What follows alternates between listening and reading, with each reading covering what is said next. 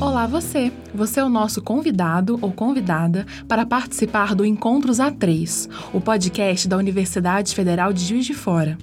Aqui nós tratamos sobre temas atuais, discutidos por pesquisadores e convidados. O programa faz parte da produção de jornalismo científico e cultural da revista A3, que agora também é digital. Em cada episódio, eu, Laís Cerqueira, jornalista, converso com algum pesquisador ou pesquisadora da nossa instituição. Nesta edição, estou acompanhado do meu colega Clécio Campos, também jornalista, que também faz parte da equipe do Encontros A3. Oi a todos e todas. Hoje vamos falar sobre o desastre de Brumadinho, que completa um ano no dia 25 de janeiro.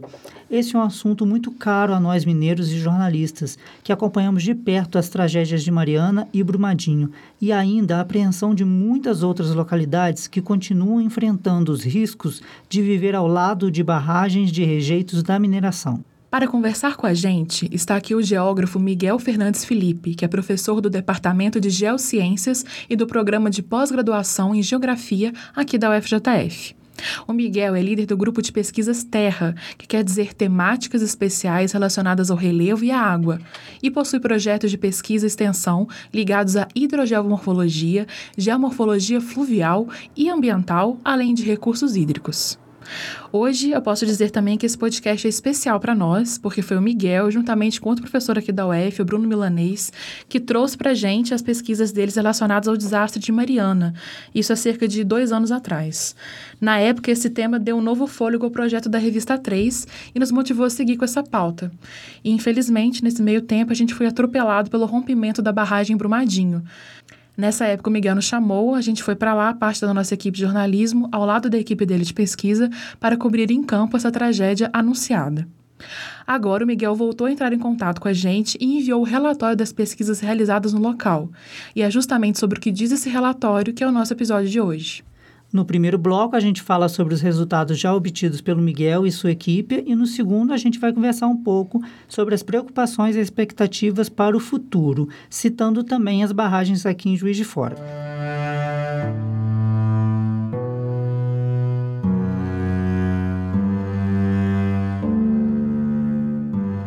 Miguel, então, talvez para grande parte da população pode ter sido uma surpresa que depois de Mariana, o poder público e as companhias de mineração deixassem uma tragédia dessa dimensão acontecer novamente. Na verdade, até outras dimensões que tomou, né? Mas para vocês, pesquisadores, não foi uma surpresa. Vocês sempre alertaram sobre os perigos das barragens com pesquisas, relatórios, trabalhos de campo e muitas análises que foram feitas desde então. E então, assim, como isso foi possível? 270 mortes e um dano ambiental imenso. É, Laís, eu acho que talvez ah, ah, são, são, muitos os fatores e os atores que, que ajudam a gente a entender por que, que aconteceu uma segunda tragédia como essa. Tem um fator central que é aquela cultura da, do ponto fora da curva, da excepcionalidade. Né? Ah, aquilo que aconteceu foi um absurdo, mas não vai acontecer mais, porque é foi um ponto fora da curva, isso não era normal de acontecer quem lê sobre isso, quem vive isso lá debaixo da barragem, as pessoas que moram lá debaixo da barragem sabem que isso não é verdade. Eles ficam com medo constantemente, todos os dias. Um outro fator que eu acho que é uma, algo extremamente complexo é a gente ter uma cultura do risco zero, né, que está muito associado à nossa confiança, talvez até excessiva, nas tecnologias. Né? Então a gente acredita que se a tecnologia for bem empregada, o risco é zero.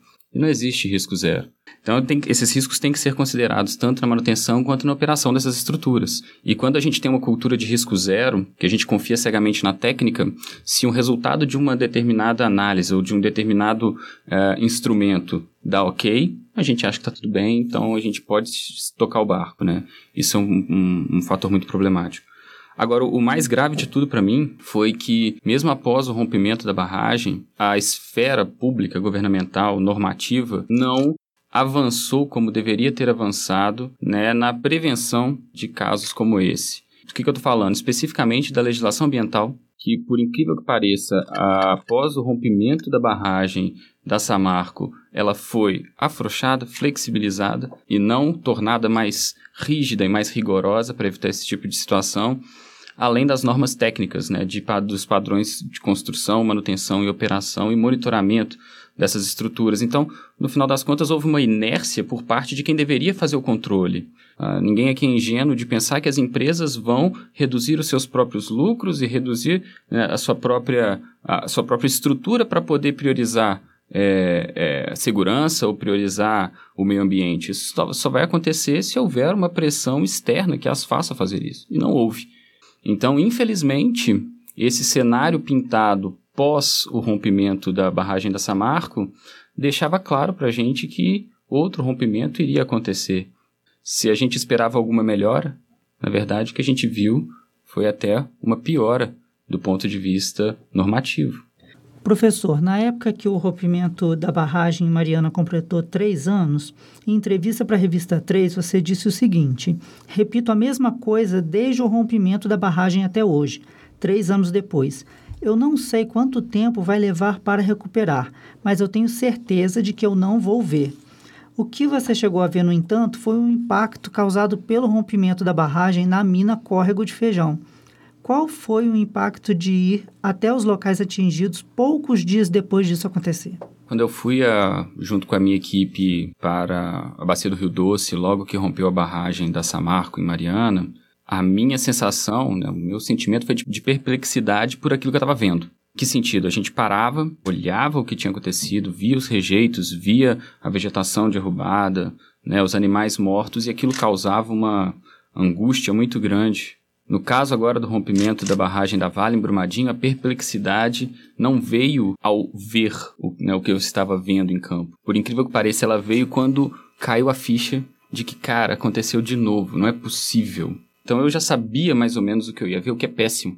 E depois, uma sensação horrível de que a gente estava vendo dessa vez algo que teve, do ponto de vista do número de mortes, uma expressão fora de qualquer né, cenário que a gente poderia ter, ter previsto, né? Algo que nem no mais cruel dos roteiros a gente esperaria. É completamente diferente quando você vai lá. E isso é tão não só pedagógico quanto formativo, que a gente tenta levar os alunos para ver, para entender o que aconteceu, né? Sempre que a gente pode, porque a gente precisa formar profissionais mais humanos, mais sensíveis a isso. O difícil é, a partir desse primeiro momento, respirar fundo e começar a trabalhar.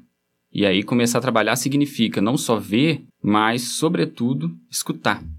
E escutar é a parte mais difícil. Escutar os bombeiros, escutar os socorristas, os brigadistas, escutar a população que perdeu parentes e tal. E aí, Miguel, a viagem de campo que você e sua equipe fizeram, né, que inclusive foi acompanhado por parte da nossa equipe aqui de jornalismo, aconteceu poucos dias depois do rompimento da barragem em Brumadinho. Você pode explicar para a gente qual que foi a metodologia de análise que vocês usaram para coletar as amostras e os relatos? Sim.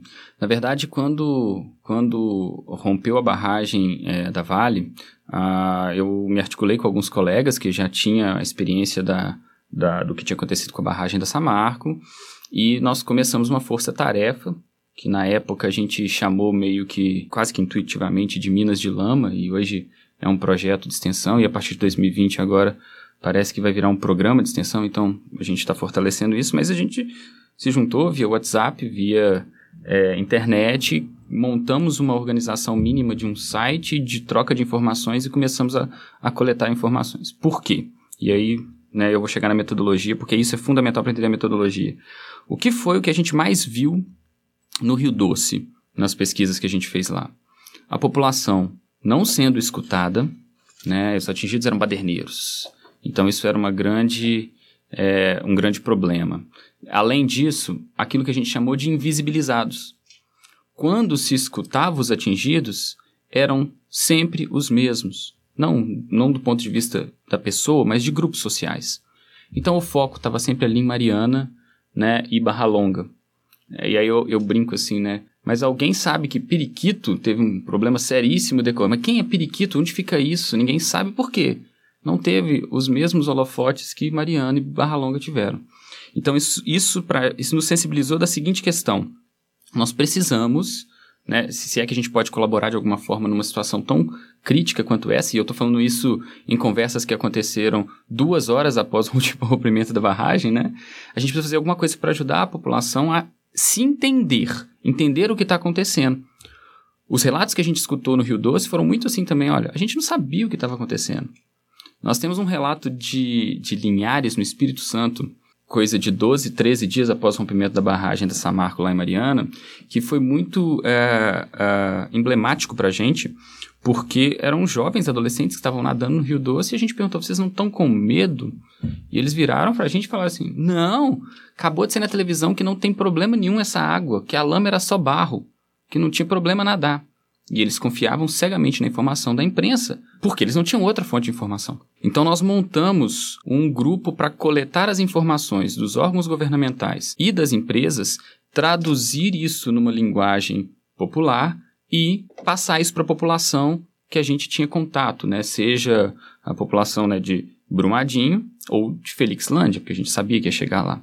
Isso funcionou na primeira semana e a gente conseguiu trabalhar bem fazendo mapas, fizemos, apoiamos alguns órgãos governamentais também que entraram em contato com a gente, mas a nossa, a gente também tinha uma dificuldade muito grande de saber se aquelas informações que estavam chegando via empresa, via governo, elas eram de fato ah, isentas ou verídicas, como queiram. Então, nós organizamos, com o apoio da Pró-Reitoria de Extensão, com a Pró-Reitoria de Pesquisa e Pós-Graduação e com o apoio do Comitê Nacional em Defesa dos Territórios frente à Mineração, uma expedição de campo, onde o Grupo Terra, junto com o Grupo Poemas, que é coordenado pelo professor Bruno Milanese, que foi representado pelo professor Ricardo Gonçalves, da Universidade Estadual de Goiás. Então, a gente montou uma equipe para poder é, ir a campo e fazer a, a, vamos colocar assim, tirar a prova trazer um pouco de luz aquilo que estava muito oculto.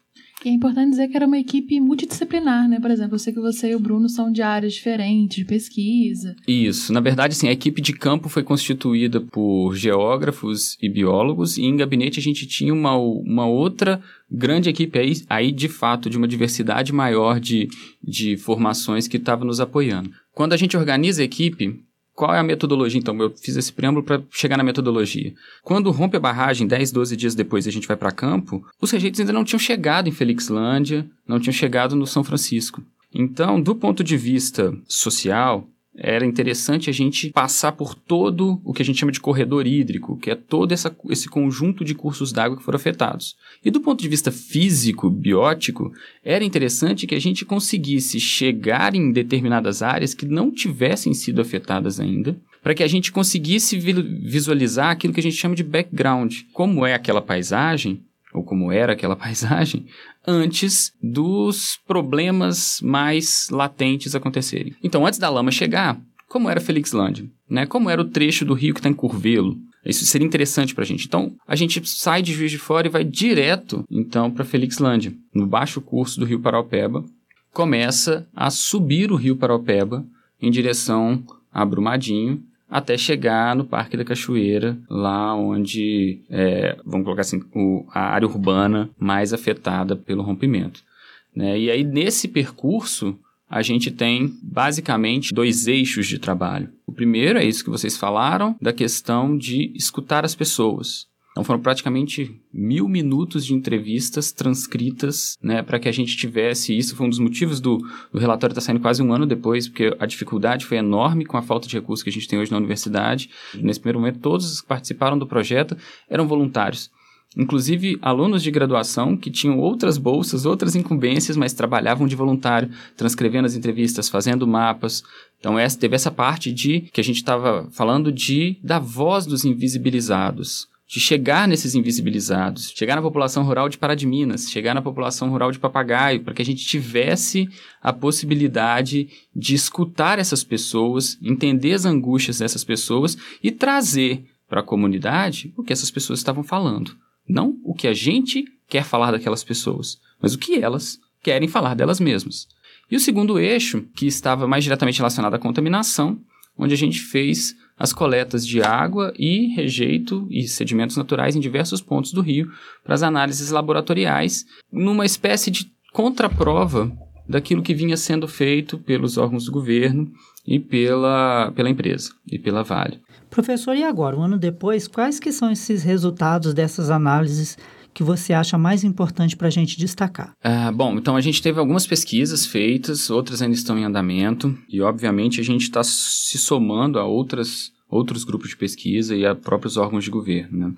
A primeira coisa que a gente pode falar, em termos de resultados, é do ponto de vista de uma espécie de territorialidade da ação do governo e da empresa, que eu acho fundamental de ser colocado em pauta. Em que sentido isso?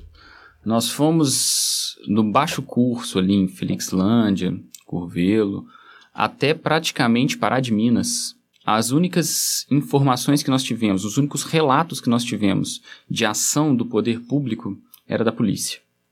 Então as pessoas não tinham qualquer tipo, ou pelo menos aquelas que a gente conversou, né? Não, não tiveram qualquer tipo de assistência e nem de informação prestada para elas naqueles dias de emergência.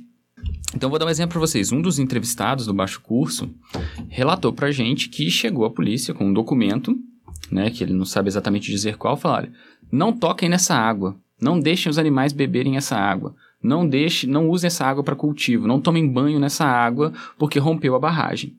E foram embora. E deixaram a população daquela comunidade completamente desassistida. Ok, eu não posso pegar essa água, mas como eu faço então? Né? Onde eu vou conseguir água? Porque eu preciso de água na minha casa. E, e, isso, ao longo do. E a gente acompanhou esses, esses, esses entrevistados, mesmo depois que a gente voltou para o gabinete, né? Hoje, com a facilidade da, da comunicação via WhatsApp, então a gente conseguiu continuar conversando com eles por semanas e semanas a fio. Eles não tiveram qualquer tipo de informação oficial, a não ser uma, uma ação né, da polícia de não façam isso, está proibido usar essa água. Isso foi repetido por vários entrevistados e entrevistadas ao longo do médio e do baixo curso com muita frequência, o que gera uma sensação de insegurança muito grande. Então a gente consegue ver que o baixo curso, né, no baixo curso, criou-se uma espécie de territorialidade vazia do poder público, que começa a crescer e ganhar mais força a partir de Pará de Minas, que teve uma questão central que foi o, o Rio Paraupeba era o, o, principal manancial de abastecimento de água urbano. E aí, quando fala em população urbana, aí muda a história. Porque parece, em determinados momentos, que quem mora na roça, o campesino, o agricultor, ele não tem a mesma importância do que quem mora na cidade. Infelizmente, é o que a gente vê tanto no Rio Doce quanto no Rio Paraupeba. E aí, em Pará de Minas, não. Aí a gente tinha o governo, inclusive a empresa, trabalhando. Mas mesmo o governo e a empresa, a presença deles não era territorialmente simultânea nem sobreposta. Então o que acontecia? A Vale não se mostrava enquanto Vale até Brumadinho para a gente. Nós conversamos com pessoas que trabalhavam para a Vale, mas que não se identificavam como trabalhadores da Vale, porque na verdade eles estavam prestando serviço para outras empresas que tinham sido contratadas para a Vale para poder atuar em monitoramento disso ou daquilo. Então, quando a gente perguntava para você, você é da Vale? Não, não sou da Vale, eu sou da empresa A. Então, eles tinham até uma, uma espécie de receio de se apresentarem como funcionários da Vale mas no final das contas era a Vale, marcando presença no território a partir das suas empresas parceiras, né, etc. Aí isso começa a crescer quando a gente chega perto de Brumadinho, e só em Brumadinho mesmo que a gente vê, né, vamos colocar assim, uh, Mário Campos e Brumadinho, que a gente começa a ver de fato a presença do governo e da Vale de forma mais é, contundente, mais precisa, mas ainda assim com uma geração de expectativas e de insegurança muito forte. Esse é um dos resultados que eu acho importantíssimo. Um outro que eu levantaria, a gente quando trabalha com impactos ambientais, um dos impactos que a gente sempre coloca, né, e quando a gente faz ou avalia e a rima, isso está sempre aparecendo, é o tal da geração de expectativas. E a geração de expectativas é sempre colocada como um impacto de menor importância.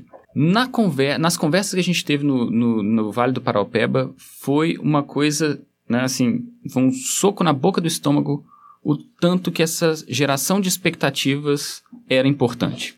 Por quê? A, as pessoas começaram a mudar de casa, abandonar lavouras, deixar de, de praticar as atividades que elas praticavam corriqueiramente, simplesmente por medo, por expectativa. E mais, tivemos relatos moradores de queda no preço da terra. Preço dos lotes diminuindo, preço das casas diminuindo, pessoas querendo vender suas casas, porque não sabiam o que estava acontecendo e porque não tinham confiança nem segurança de que seria feito qualquer coisa para que, aquele, que aquela tragédia não batesse na porta deles com tanta intensidade. Então a descrença era tão grande, tanto na Vale quanto no governo, que as pessoas simplesmente falavam assim, vou vender minha casa, quero sumir daqui. Então esse medo, isso foi muito cruel e é muito cruel, porque isso não acabou, essa geração de expectativas ainda existe, Né? Na verdade, a gente fala que o desastre não acabou, né? O desastre é cotidiano para aquelas pessoas que estão vivendo ali. Do ponto de vista dos resultados, do, é, falando do, do, dos rejeitos e da contaminação, Uh, as nossas análises de água e as análises preliminares de rejeitos que a gente fez, elas têm, têm correspondido aos resultados que os órgãos públicos divulgaram, é, o, que, o que foi diferente do que aconteceu no Rio Doce. As nossas análises deram resultados muito diferentes do que, do que, tinha, do que tinha sido divulgado pelos órgãos públicos no primeiro momento, então isso foi uh, bastante complexo. Então agora a gente tem uma, uma, uma certa é, correspondência mas a gente está avançando em outros pontos que, que eu acho importante serem avançados. Por exemplo, muito se falou no rejeito. Ah, o que, que tem no rejeito? Tem metal pesado no rejeito? Tem. Tem metal pesado no rejeito, a torta direito está lá para todo mundo ver, a própria Vale admite isso hoje, né?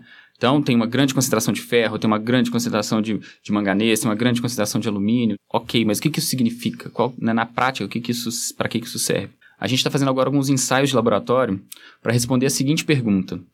Se esses rejeitos forem deixados em cima do solo, que é o que optou-se por fazer, né, a revelia de qualquer discussão científica, foi o que optou-se por fazer no Rio Doce, se esses rejeitos forem deixados em cima do solo, o que vai acontecer com o solo e com as águas subterrâneas que estão ali embaixo? É, a gente tem feito alguns ensaios laboratoriais no Terra e a gente está mostrando, tem, tem percebido isso, né? E já teve um, um, trabalho publicado num evento e vai ser uma dissertação de mestrado agora recente, meio do ano, sobre isso. Tem mostrado que a capacidade de contaminação vertical desse material é muito grande. O que, que é isso? Né? A água vai entrar em contato com esse rejeito e quando ela descer, passar por esse rejeito e atingir o solo e as águas que estão, as águas subterrâneas que estão embaixo, ela vai carregar esses contaminantes. E por que, que isso é importante? Porque isso contradiz uma afirmação das uh, parceiras da Samarco e que a Vale assumiu também, de que existiria uma inércia química nesse material. O que é essa inércia química? Os componentes químicos estão lá, mas eles não vão ter trocas químicas, eles não vão se transformar em outros componentes, eles não vão sair dali, eles estão parados no rejeito e isso não vai acontecer, né? Ou seja, isso não vai gerar problemas para o que está ali de baixo. Tá? E o que a gente está vendo é que isso não existe. Na verdade, isso não é, isso não é a verdade. Esse tipo de informação talvez seja só um primeiro momento, né? A cabeça do alfinete de algo muito maior. Porque se a gente está falando que esses rejeitos estão sendo mobilizados de diversas formas, quer dizer que a gente está falando que a contaminação não se encerrou e mais, que a gente ainda não sabe a extensão disso tanto no tempo quanto na paisagem. Daí a necessidade né, das nossas parcerias com outras disciplinas, com outras ciências, né? o pessoal da ecologia, da engenharia, da sociologia. Por quê? Se eu falo que o material está contaminado, está contaminando o solo e a água, as pessoas que estão lá precisam de algum recurso. E aí a gente precisa trabalhar isso com muito cuidado para que a gente não, não gere um, um alarde desnecessário, mas também que a gente não seja negligente em relação aos riscos que essa população está né, ao ter contato com esse material. Esse relatório das, das visitas que foram feitas às cidades e também esses outros estudos que estão acontecendo em decorrência né, dos, dos resultados que foram apontados, onde que as pessoas podem acessar esse material? Ele está disponível?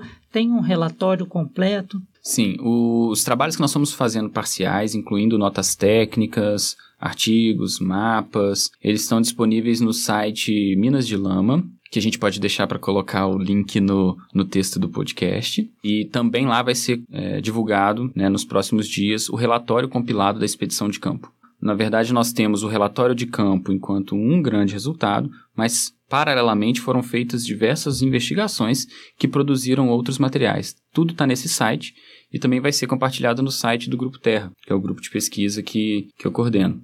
E aí vai estar tá tudo de livre acesso disponível para o público. Inclusive, tem, tem um, um, fator interessante porque nós buscamos, a não ser nos artigos científicos, dissertações e teses, que a gente não tem como fugir disso, mas nós buscamos tanto no relatório quanto nos materiais que estão divulgados no site uma linguagem bastante acessível ao público que não é cientista, né? Porque, na verdade, a gente pensa que esse material ele é importante para o meio acadêmico, sim, mas ele é importante, sobretudo, para aqueles que estão convivendo com o desastre cotidianamente. Então a gente teve esse esforço né, de tentar fazer tudo numa linguagem bastante acessível né, e tudo, obviamente, de livre acesso. Professora, a gente já destacou uma fala sua dizendo que não veremos, em nosso tempo de vida, a recuperação da bacia do Rio Doce, que foi afetada pelo rompimento da barragem Mariana no final de 2015.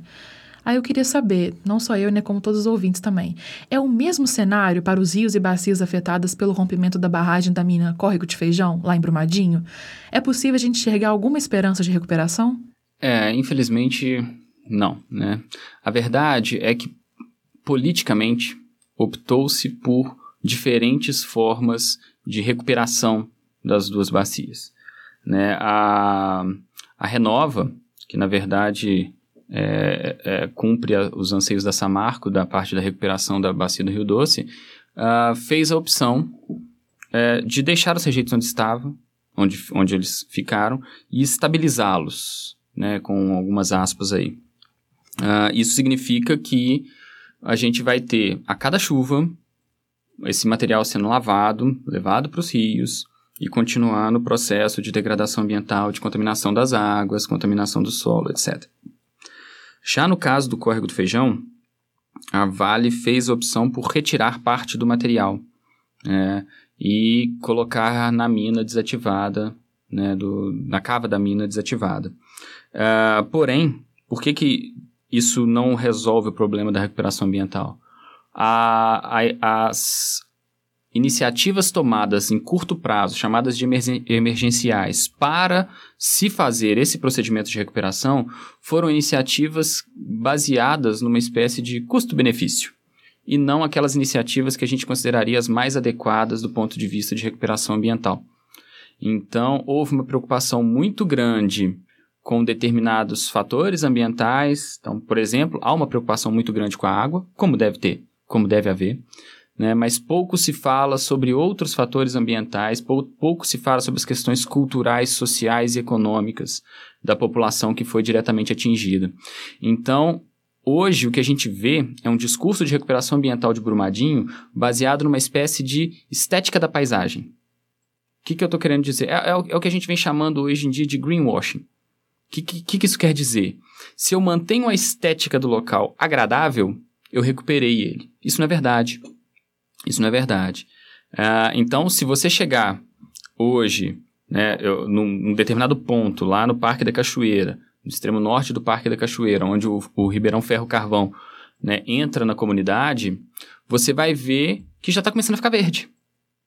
Né? Uma, uma mesma espécie né, vegetal que foi disseminada por lá e está ocupando os rejeitos. Se você fotografa por cima, você não tem mais aquela cor vermelha agressiva que a gente via nas imagens de satélite, nas fotografias que a gente, que a gente é, viu e fez na época do rompimento, coisa de dias após o rompimento, né?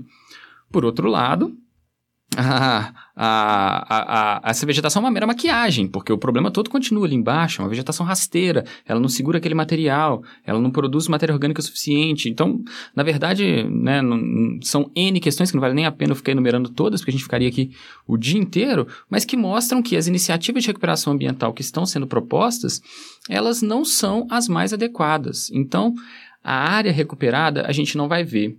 Mas, por incrível que pareça, pode ser que a gente veja a área ah, com uma maquiagem que possa, que pode agradar alguns grupos sociais e políticos. E esse talvez seja um, um artefato muito cruel dessa recuperação ambiental que está sendo feita lá no, no, na bacia do Ferro Carvão especificamente, né, que é o afluente do Paraupeba que recebeu ah, os, os, os rejeitos lá da mina do Córrego do Feijão. Com essa resposta do Miguel, a gente encerra o primeiro bloco do episódio e damos início ao segundo, sobre o cenário após o rompimento e as primeiras análises sobre o crime ambiental.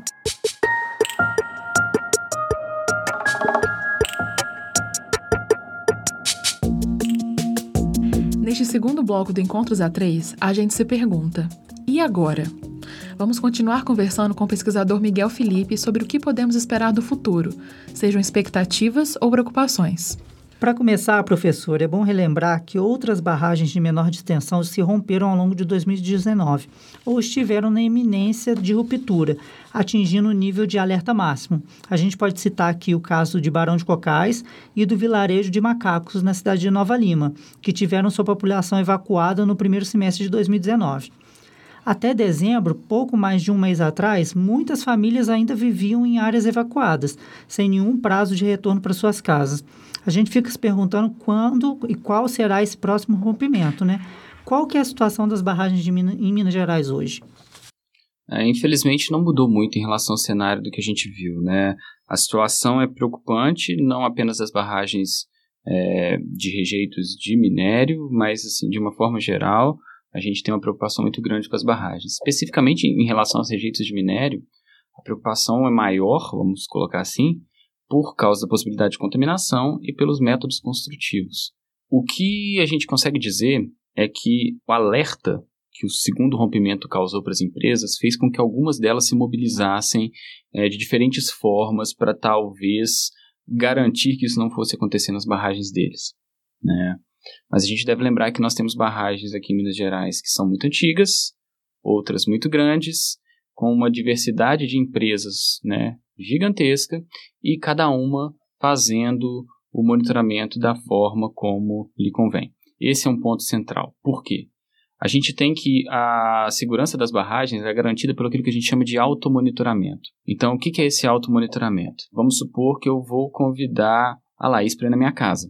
Só que a Laís é uma pessoa muito exigente em termos de limpeza da, da casa. Ela só vai em casas extremamente limpas, né? Bom, eu quero muito que ela vá lá em casa. Então, o que, que eu vou fazer? Laís, vai lá em casa.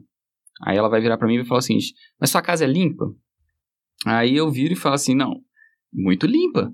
Aí ela vira, não acredita. Eu falei, não, então eu vou chamar o Clécio, que ele vai falar para mim, vai falar para você que a minha casa é limpa. E aí eu uhum. viro pro Clécio e falo assim, Clécio, meu amigão do coração, fala pra lá se minha casa é limpa ou não é. Aí você vai virar e falar assim, é claro que é limpa. E ela vai lá na minha casa. Essa é a forma como é feito o monitoramento, o automonitoramento dessas barragens, né, segurança das barragens, hoje no Brasil. Então, a empresa responsável pela barragem contrata uma empresa para garantir a estabilidade, não para atestar a estabilidade. Né? E aí, quando esses, né, muitas das vezes, um, uma, uma negativa nessa certificação pode significar simplesmente a troca da empresa que faz o monitoramento por outra, para que o relatório que vai para os órgãos públicos mostre que a barragem está num nível de segurança aceitável. Nós temos padrões internacionais que estão sendo discutidos para tentar mudar a situação da legislação brasileira, mas isso é algo extremamente complexo e que precisa de muito debate. O fato é, e aí eu, eu gostaria de, de frisar esse ponto, quando a gente fala na situação das barragens de Minas Gerais, muitas pessoas, né, inclusive meus colegas, vão focar apenas na estabilidade das barragens. Mas eu gostaria de levantar a questão das pessoas que estão abaixo da barragem.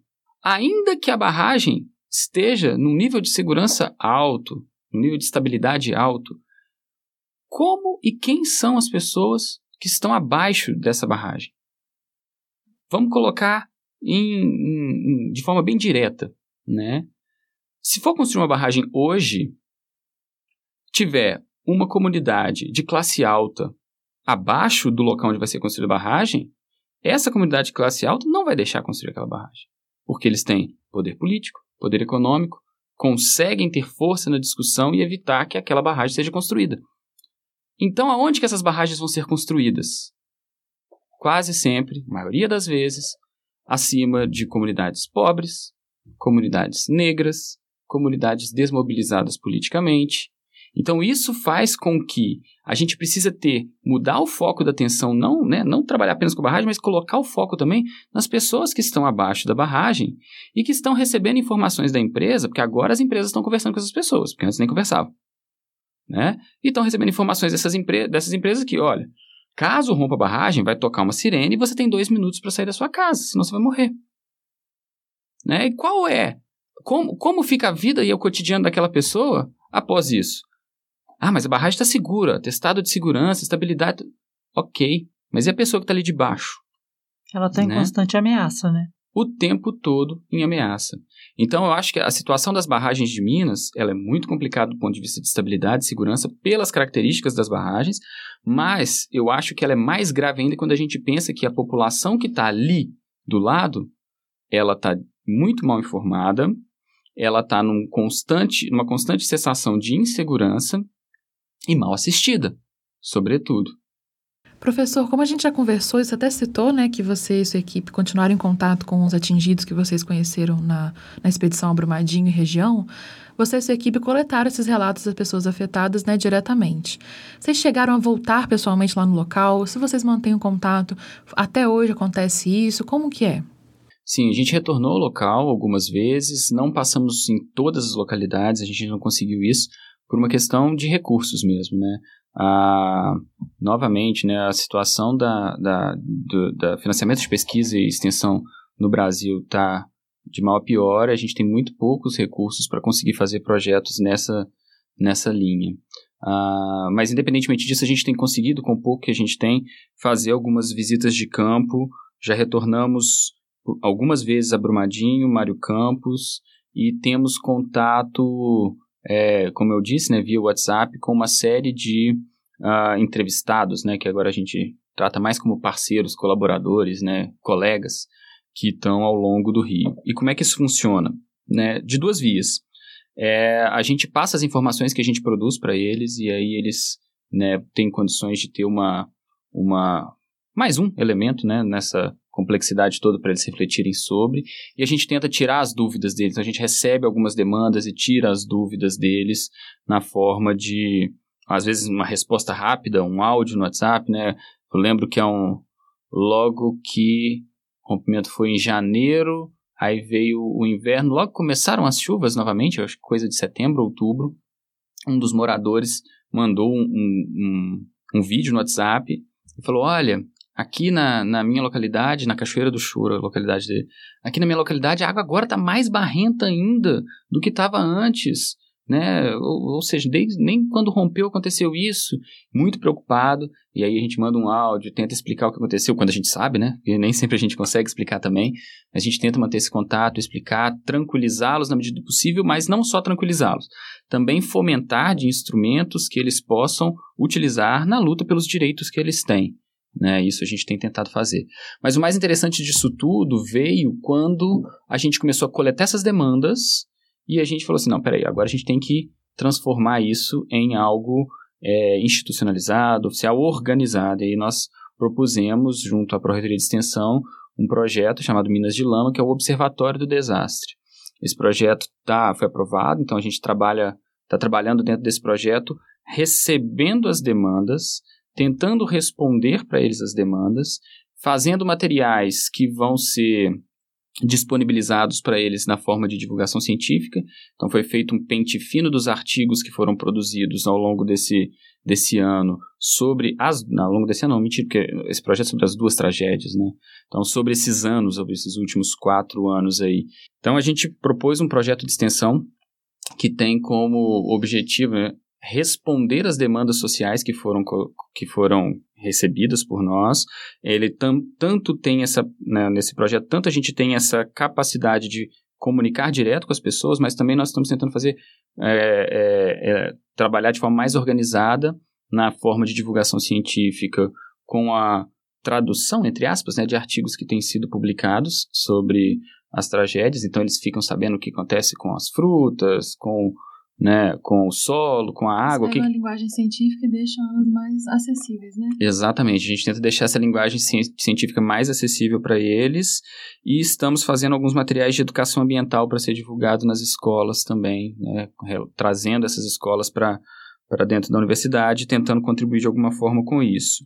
Esse projeto foi crescendo, né, e outros parceiros foram chegando e agora a gente fez a proposta né, de um programa de extensão que, é, se tudo der certo, né, já deve começar a partir de março, com cinco projetos de extensão vinculados a ele, trabalhando cada um em uma determinada esfera dessas tragédias, né? desde a assessoria aos movimentos sociais até numa espécie de cartografia dos próprios atingidos, né? Eles mapearem a área que eles têm atingidas, produzindo atlas, etc. e tal. Então tem uma série de iniciativas que nós estamos tomando para tentar responder a essas demandas sociais que chegaram a nós, mantendo esse contato constante com os atingidos, porque uma coisa que é muito grave, vamos colocar assim, esse infeliz costume, né, que alguns colegas têm de uh, faz a pesquisa, vai embora e não deixa nada para a população, escreve dois, três artigos sobre aquilo e aquela pessoa que ele entrevistou, aquela pessoa que abriu a porta da casa dele, serviu um bolinho com café para ele, né, conversou com ele, deu os dados que ele queria, aquela pessoa fica desassistida. Então a gente está tentando superar um pouco essa lógica também. Professor, a gente pode dizer que houve, de algum fato, de alguma maneira, algum avanço para a prevenção das tragédias como a de Brumadinho? Se a gente for muito, muito é, otimista, a gente pode achar alguns avanços. É, o primeiro deles é normativo, né, em relação ao padrão construtivo das barragens. Algumas exigências mudaram para que as barragens mais inseguras não sejam construídas. Né? Isso para novas barragens. Para as barragens que já existem, o, o caminhar está bem mais lento em relação a isso. Um outro ponto que a gente pode considerar positivo é o fato de esse segundo rompimento mostrar tanto para a população, quanto para as empresas, quanto para o governo, que aquele primeiro não foi uma excepcionalidade, não foi um ponto fora da curva, e que fenômenos, né, crimes, tragédias, desastres como esses vão continuar acontecendo caso não se tome as providências necessárias. Uma, da, uma, uma das questões que eu acho fundamental nisso tudo é um aumento do rigor da legislação e um aumento do rigor da fiscalização por parte dos órgãos públicos.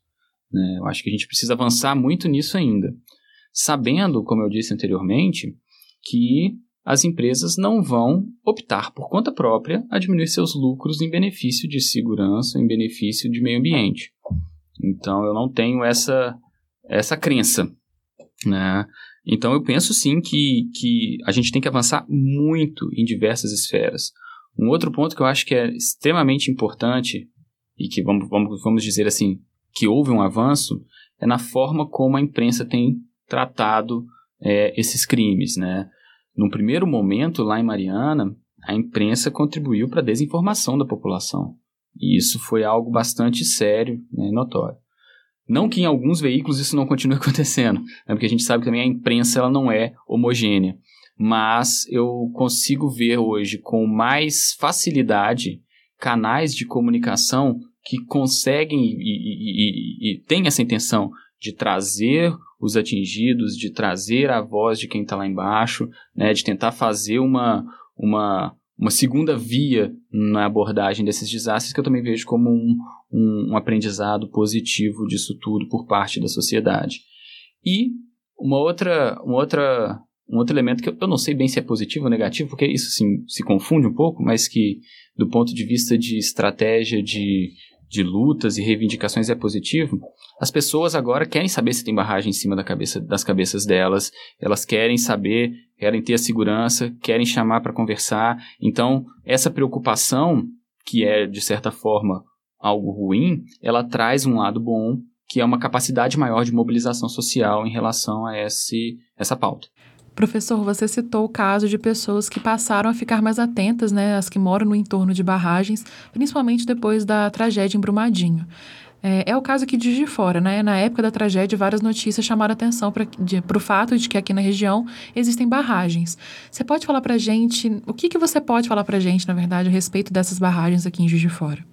É, nós temos em Juiz de Fora uma série de barragens, né? É, tanto as barragens para é, como mananciais hídricos, né, barragens para captação de água, mas um, uma preocupação grande que todos temos são as barragens de rejeitos que, que existem é, na região de Igrejinha. Ali existe um complexo industrial e ele precisa de, uma, de barragens de rejeitos e essas barragens elas estão muito próximo a algumas comunidades que tem ali na região. Então o próprio bairro Igrejinha né? Ele está na zona que a gente chama de zona de dam break, ou seja, a zona que seria diretamente atingida pelo rompimento da barragem, parte do bairro, e a Vila São João Batista, que é uma, uma outra comunidade que tem ali perto, já na BR, né? Que também está na, no, vamos colocar assim, no olho do furacão. A preocupação que a gente tem é que essas pessoas saibam do que está acontecendo.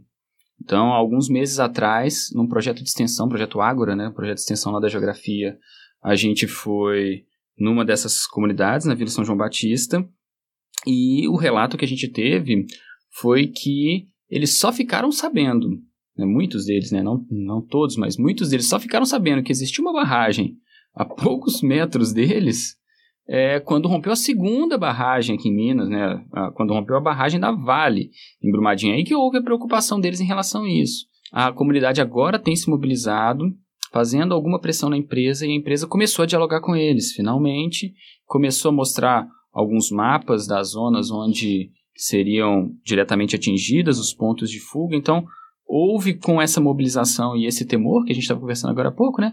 Houve um, um lado positivo. Agora a gente precisa, para garantir a estabilidade dessas barragens, a gente precisa que esse automonitoramento seja feito de forma correta, etc. Uma outra preocupação que a gente tem é do ponto de vista ambiental, de como é feito o tratamento dos rejeitos nessas barragens. No caso dessa barragem, por exemplo, na Igrejinha, a gente está falando de rejeitos altamente tóxicos. E com relatos da população Infelizmente, a gente não conseguiu comprovar cientificamente por causa da celeridade desses processos, né? Mas com relatos da população que o curso d'água que passa ali perto, volta e meia, fica com um aspecto diferente, com uma coloração diferente. Então, assim, o que está acontecendo? Né? Pode ser que não tenha nada a ver com a barragem, mas pelo menos agora a barragem foi colocada em pauta. Então vamos discutir isso. Então a gente precisa entender também do ponto de vista ambiental, né? E, sobretudo, não apenas das barragens que existem, mas das barragens que possam vir a existir, que é uma outra questão. Né? A gente está discutindo as barragens que existem, tem que discutir as barragens que existem, mas a gente tem que entender também que vira e mexe aparecem projetos de novas plantas minerárias, de plantas de PCH e que precisam ser discutidos do ponto de vista de licenciamento ambiental com a população. Se a população quer ou não, aceita ou não aquelas barragens no, no seu local, né? na, na, sua, na sua região. Então, tudo isso traz uma grande preocupação para a gente é importante e muito importante que a população esteja esclarecida disso. Não, você está numa zona de dam break. Né? Se romper a barragem, a sua casa vai ser destruída. Você tem X minutos para sair, a gente vai fazer tal e tal coisa para que, que você não tenha problemas com isso, etc. e tal, mas precisa, de, precisa ter um plano de emergência e a população precisa estar ciente disso. Né? Apesar de toda a complexidade que é você chegar para uma pessoa igual a gente conversou, uma senhora idosa de 70 anos de idade, e falar: olha, se romper a barragem, você vai ter que atravessar a BR correndo e subir esse pasto correndo em X minutos, né? Que é uma outra, né? Que é uma outra questão extremamente complexa, porque a gente está falando do que eles chamam de autossalvamento. Essa zona de autossalvamento quer dizer, se vira,